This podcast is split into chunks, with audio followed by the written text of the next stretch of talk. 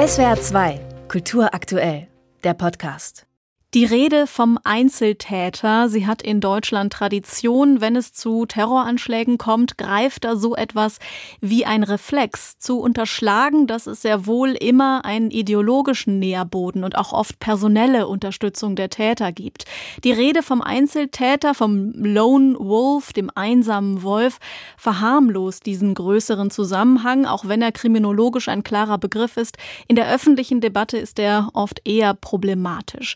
Der der Dokumentarfilmer Julian Vogel, geboren in Frankfurt, unter anderem studiert hat er an der Filmakademie Baden-Württemberg, hat nun als Autor und Regisseur eine dreiteilige Doku realisiert, die den Titel Einzeltäter trägt, sich aber anders als es dieser Titel suggeriert, nicht den Tätern, sondern den Hinterbliebenen der rechtsextremen Anschläge von München 2016, Halle 2019 und Hanau 2020 widmet. Hallo, Herr Vogel. Hallo. Warum, Herr Vogel, ist denn die Rede vom Einzeltäter für Sie so problematisch und vielleicht auch irreführend? Ich kann sehr gut verstehen, dass es erstmal polizeitaktisch Sinn macht, vom Einzeltäter zu sprechen während eines Tatablaufes, wenn ein einzelner Täter aktiv so eine Tat begeht. Da ist es nachvollziehbar. Das Problem ist, dass sich daraus dann oft ein Narrativ entspinnt, was im Fall von München dann auch sehr stark von den Medien aufgenommen wurde, was die Tat dann eigentlich verharmlost und auch vor allem ihre politische Bedeutung.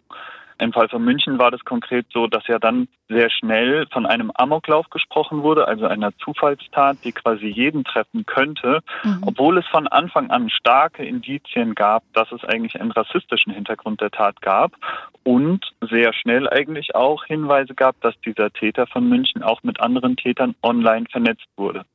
Vielleicht haben wir als Gesellschaft aber ja dazugelernt in diesem Bezug. Also, Sie haben es schon gesagt, Ihre Trilogie beginnt mit dem am Anfang sogenannten Amoklauf vom 22. Juli 2016 im Olympia-Einkaufszentrum in München.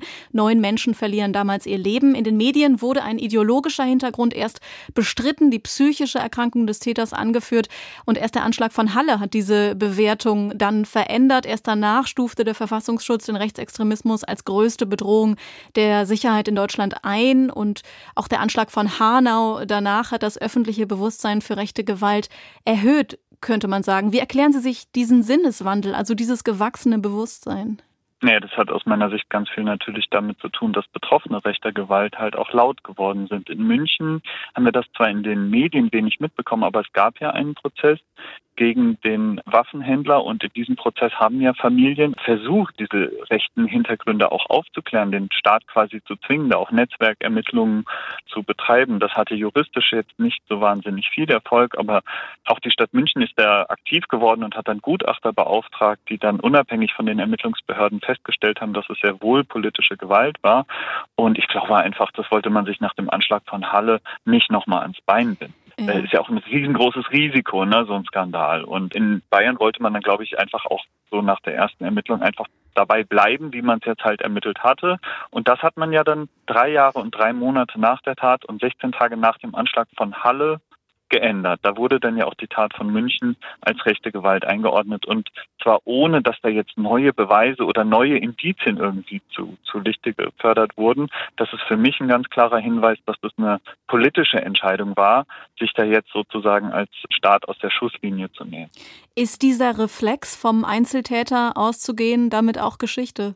Also das würde ich überhaupt nicht sagen, weil wir haben ja auch in Halle gesehen, da wurde zwar die Tat als politische Gewalt eingeordnet und dem Täter wurde ein Prozess gemacht, wo auch diese politische Dimension eine sehr große Rolle gespielt hat und auch spielen durfte. Trotzdem gab es da ja einfach kaum und fast keine erfolgreichen Netzwerkermittlungen und das ist einfach davon auszugehen, dass diese Täter auf verschiedenen Plattformen, unter anderem ja auch auf der Spieleplattform Steam, die ja auch also sehr einfach einsehbar ist, ne? Die ist nicht im Darknet oder so, da kann man einfach gucken, wer ist in welchen Gruppen mhm. ja, dass diese Täter halt auch mit anderen Tätern, eventuell halt auch mit Mitwissern und Unterstützern vernetzt waren. Da ist im Fall vom Halle-Täter, der ja auch als Einzeltäter eingeordnet wurde, auch halt nichts passiert, also zumindest nichts Substanzielles. Da wurde niemand sonst juristisch für belangt. Und im Fall von München war das ja besonders tragisch, dass wir dann 2018 in New Mexico einen Anschlag hatten, wo ein ja, Chatkumpel vom Täter von München zwei mexikanischstämmige Schülerinnen erschossen hat. Also da kann man schon sehr stark die Frage stellen, hätte diese Tat verhindert werden können, wenn mit der Tat von München anders umgegangen worden wäre. Sie haben die Verantwortung der Behörden benannt, aber was sagt das auch über die Gesellschaft aus, wenn sie so über rechtsextreme Gewalt spricht, also diese Gewalt individualisiert? Ja, das ist natürlich ein Reflex. Ich glaube, den wird es in Deutschland immer geben. Der schiebt das Problem ins andere. Also der Verrückte, der Fremde, der Mörder, das, was nicht ich bin. Ich denke auch, dass eine große Mehrheit in Deutschland mit diesen Taten natürlich überhaupt nicht einverstanden ist, die solche Täter begehen. Trotzdem handeln diese Täter ja nicht im luftleeren Raum. Sie handeln auf einem ideologischen Nährboden, der durch die Debatten, die wir alle führen und auch zulassen in unserer Gesellschaft, genährt wird. Also diese Täter brauchen auch, um zur Tat zu schreiten, das Gefühl, einen Volkswillen zu vollstrecken. Und wenn wir halt so einen rechtspopulistischen Diskurs haben, der sehr stark ist, wenn wir Leute haben, die auf die Straße gehen, weil sie sagen, dass Menschen, die hier leben, hier nicht hergehören, weil sie beispielsweise einer Religion angehören, der nicht die Mehrheit angehört oder ähnliches. Wenn Thilo Sarrazin mit einem Buch wie Deutschland schafft sich ab Millionär werden kann, ja, in normalen Talkshows rumhocken kann und seine Thesen da verbreiten kann, dann haben wir eine gesellschaftliche Debatte, die auf jeden Fall aus meiner Sicht mitverantwortlich ist für diese Taten. Und diese Mitverantwortung, die schieben wir natürlich sich einfach kollektiv weg, wenn wir sagen, oh, das war dieser eine Wahnsinnige, dieser Verrückte. Vielleicht zeigt es aber auch, dass wir den Fokus viel zu oft auf die Täter legen, viel zu selten uns solidarisieren mit den Opfern. Also die Perspektive der Angehörigen, der Betroffenen, der Überlebenden zeigen das, was Sie jetzt mit dieser Trilogie tun.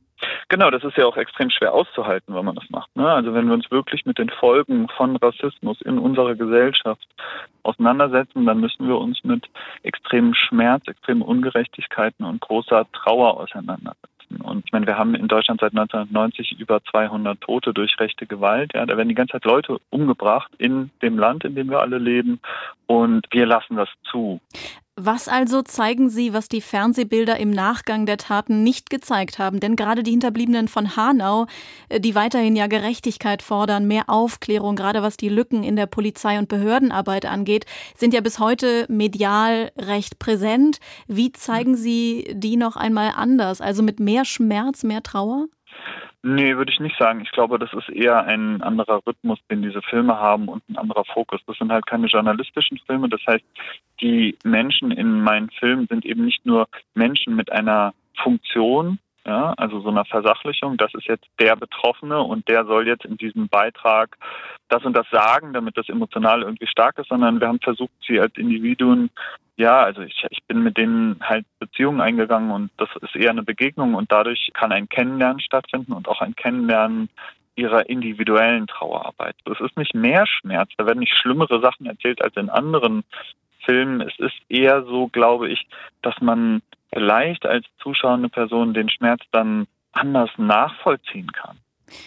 Der Autor und Regisseur Julian Vogel, seine Trilogie Einzeltäter steht online in der ZDF-Mediathek und wird heute auch linear ausgestrahlt um Mitternacht im ZDF-Fernsehen. Danke Ihnen sehr fürs Gespräch, Herr Vogel. Herzlichen Dank. SWR 2 Kultur aktuell. Überall, wo es Podcasts gibt.